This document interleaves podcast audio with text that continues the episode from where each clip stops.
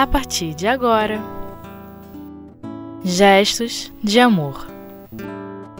O céu e o inferno. O Marquês de São Paulo, com Saulo Monteiro. Olá, queridos amigos do Espiritismo.net. É com muita alegria que nós estamos aqui mais uma vez e, particularmente nesse momento, para estudar o céu e o inferno, lá no seu capítulo 3, da parte segunda, em que Kardec trata dos exemplos, e ele fala nesse capítulo dos espíritos em condição mediana. E hoje nós vamos entender um pouquinho mais sobre a experiência do Marquês de São Paulo. E Kardec começa o seu texto descrevendo assim: Faleceu em 1860, evocado a pedido de sua irmã, que é membro da Sociedade de Paris, em 16 de maio de 1861. Evocação: Eis-me aqui, diz o Espírito. A senhora, vossa irmã, nos pediu para vos evocar. Embora seja médium, ela não está bastante desenvolvida para estar bem segura de si. O Espírito responde: Vou esforçar-me para responder o melhor possível. Então, para começar, nós entendemos aí que há ali a evocação desse marquês através é, da médium, que era conhecida sua, né, de, de, de experiência familiar inclusive, mas que não estava absolutamente ainda segura por talvez ser é, uma médium iniciante. E o espírito então diz que vai se esforçar para que a comunicação seja possível. Eu acho que aqui é, nós podemos depreender já um primeiro ensinamento que não é exatamente o núcleo do texto de, de hoje, mas que é introdutório, é, sobretudo aqueles que estão ainda conhecendo há pouco a doutrina espírita e o mecanismo da, da mediunidade. Porque ali havia então uma comunicação que não se daria através de um médium experimentado, de um médium que é, tivesse segurança na realização. E por que o cuidado maior? Porque naturalmente o médium que tem uma experiência vasta, ele já consegue compreender de maneira mais clara o que é o seu pensamento, que é o pensamento dos espíritos. Já que em toda comunicação mediúnica haverá uma mistura, se assim podemos dizer, entre os pensamentos de encarnado e desencarnado. Então havia uma dificuldade maior a se vencer e por isso Kardec está destacando esta questão. Depois a primeira fala de Kardec é assim, com o espírito. Primeiro, ela deseja saber se sois feliz.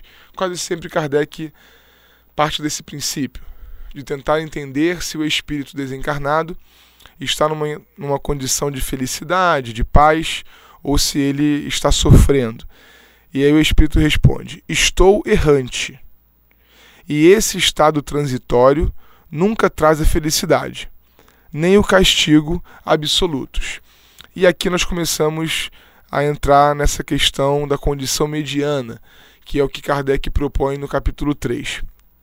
Estar numa condição mediana é não encontrar ainda no seu pensamento, na sua vibração, a felicidade, mas também já não encontrar aquele sofrimento atroz do arrependimento, do remorso, porque em condição mediana o espírito naturalmente não está vagando em trevas.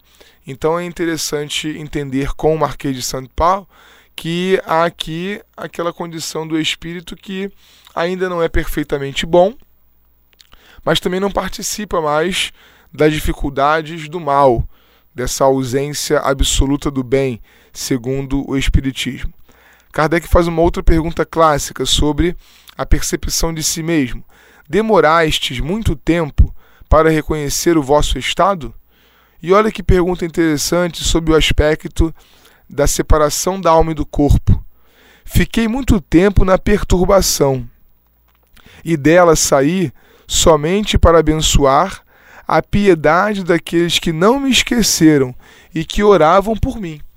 Em O Livro dos Espíritos, nós entendemos como perturbação não a desarmonização vibratória do espírito após a desencarnação. A perturbação é uma condição perispiritual necessária a todos aqueles que desencarnam. Ou seja, é aquele momento, ou seja, é aquele momento em que a gente costuma estar acordando. Ainda não acordamos perfeitamente, mas sabemos que já não estamos dormindo. Nós falamos popularmente, estou meio grog. É aquele momento entre o sono e o despertar. É assim que se dá a entrada do espírito no mundo espiritual. Há uma transição entre estava ligado a um corpo denso e agora estou livre. E esse espírito está dizendo que a sua perturbação foi longa e que só saiu dela por conta das preces dos que não o esqueceram.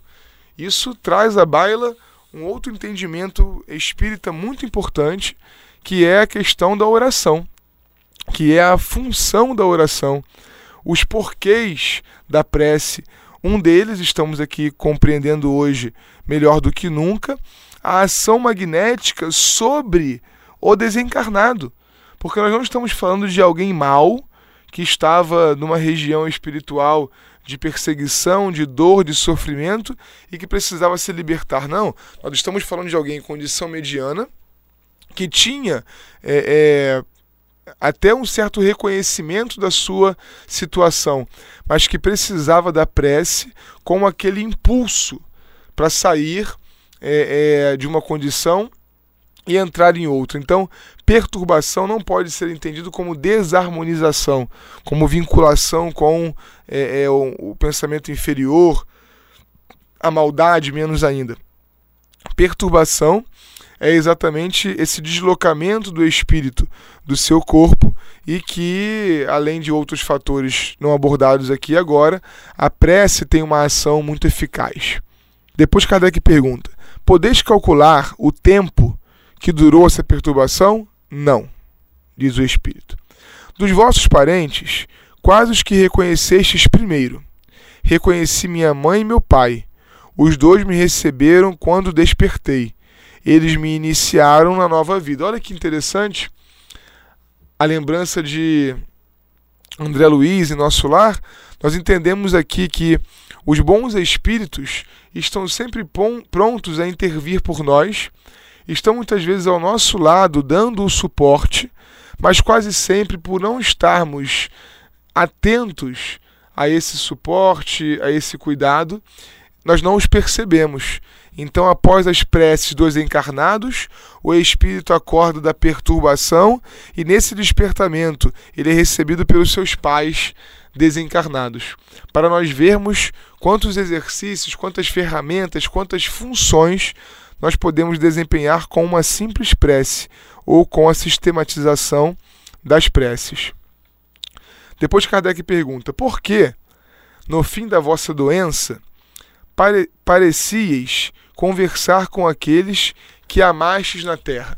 Parece que enquanto moribundo, ele tinha diálogos, ou parecia ter diálogos com aqueles que estavam já desencarnados. E aí o Espírito responde: Antes de morrer, tive a revelação do mundo em que eu iria habitar. Era vidente antes de morrer, mas meus olhos se obscureceram durante a separação definitiva do corpo porque os laços carnais eram ainda muito fortes.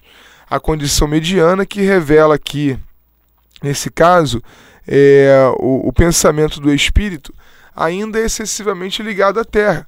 Os laços carnais eram muito fortes. Então, apesar dele ser vidente, médium vidente, e antever algumas das realidades, das paisagens que ele habitaria, os laços eram tão fortes que ele não podia escapar. Esse é um, um, um capítulo, é uma, um, um entendimento espírita muito importante, porque a gente precisa, ao longo da vida material, assumir os exercícios de desmaterialização necessários ao nosso progresso, porque quase sempre nós vivemos no mundo material ainda muito envolvidos, ainda muito vinculados as questões menores é, da vida física. E essas questões, mesmo que sejamos pessoas caminhando para o conceito do homem de bem, cristãos, praticantes, enfim, da caridade, da benevolência, se nós estamos muito apegados à terra, essa perturbação, esse momento em que o espírito está ali meio grogue quando sai do corpo, ele pode aumentar pelo tamanho da força, pela proporção desses laços que os unem ao corpo. Nós vamos fazer uma breve parada para o nosso intervalo e voltamos já com a continuidade do texto de Kardec.